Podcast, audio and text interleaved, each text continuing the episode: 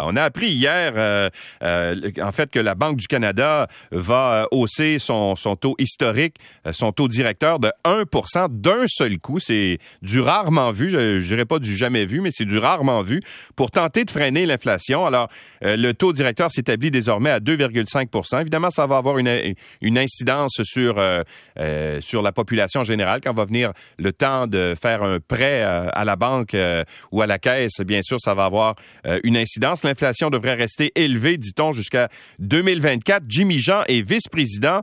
Il est économiste en chef et stratège au mouvement Desjardins. Bonjour, Monsieur Jean. Bonjour. C'est du rarement vu, un, taux directeur qui, qui, qui augmente d'un point de pourcentage d'un seul coup. Hein? C'est un gros coup de barre que la Banque du Canada vient de donner. En fait, c'est le plus gros geste de la sorte depuis 1998. Les gens qui écoutent se rappellent peut-être que 98, c'était le fameux film Titanic. Ben, ça tombe bien parce que un véritable naufrage que la Banque du Canada cherche à tout prix à éviter, un naufrage au niveau des anticipations d'inflation. Euh, les toutes dernières enquêtes qu'on a eues auprès des ménages puis des entreprises, ça montre une poussée qui a été très inquiétante dans les anticipations d'inflation. Donc, euh, la Banque du Canada, euh, je pense que c'est beaucoup ça qui a motivé sa décision d'hier de surprendre les attentes des, prévisionnistes.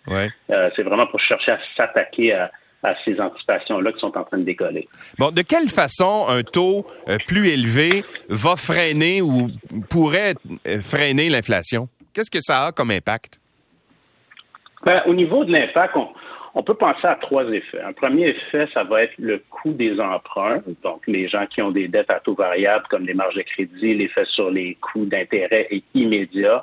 On va aussi avoir euh, des coûts de financement plus dispendieux pour tout ce qui est prêt à la consommation, automobile, véhicules récréatifs, etc. Puis sans oublier le gros morceau qui est euh, évidemment l'hypothèque. Oui. Toutes choses étant égales par ailleurs, ça va augmenter au moment du renouvellement. Donc tout ça, ça vient faire une pression sur les budgets des ménages qui devront réduire leur consommation. Puis le marché immobilier est évidemment le premier secteur concerné euh, évidemment, la chute en ce moment est, euh, déjà commencée au, niveau national. On pense que ça va s'intensifier à court terme. Je dirais qu'un deuxième effet, ça serait sur l'épargne. Les taux à l'épargne augmentent aussi, donc ça encourage les ménages à accumuler des économies ou encore à rembourser leurs dettes au lieu de dépenser. Donc ça joue des deux côtés du bilan. Puis un troisième effet, c'est sur la psychologie des ménages. Comme j'ai dit, les enquêtes montrant un décrochage des anticipations, ça c'est très dangereux. Ça peut provoquer, entre autres, le déclenchement d'une spirale inflationniste. Ça demanderait des resserrements encore plus agressifs que ce qu'on a vu hier. Donc euh, la dernière fois qu'on a vu ça, c'était dans les années 70. Ça s'était conclu en une double récession. Oui, ben à, l'époque, il y avait il y avait une récession importante. Pour l'instant, euh, l'économie euh, roule euh, à fond. toutes les entreprises sont à la recherche de, travailleurs. notre économie roule bien en ce moment. Est-ce que vous vous attendez à ce qu'il y ait justement un ralentissement au cours des prochains mois?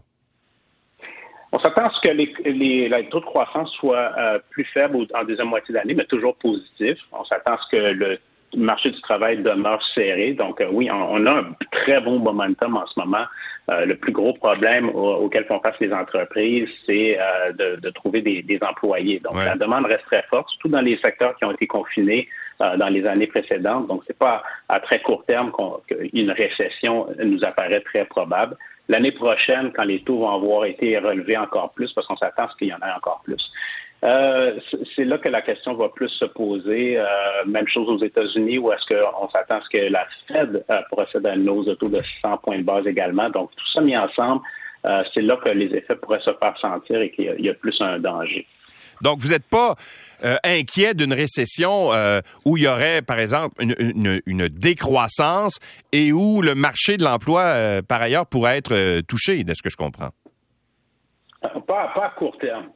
Euh, mais il reste que, on sent que la Banque du Canada, dans ce qu'elle nous a dit hier, elle est prête à faire tout ce que ça demande pour euh, ralentir l'inflation, y compris si ça doit provoquer une récession. entre les lignes, c'est ça qu'on perçoit. Donc, il y a quand même le risque qu'on ait à augmenter les taux euh, si fortement que ça nous, que ça nous amène là. Maintenant, s'il y avait une récession, ça ne veut pas dire que ça, serait la crise qu'on a vue dans la pandémie ou en 2008-2009.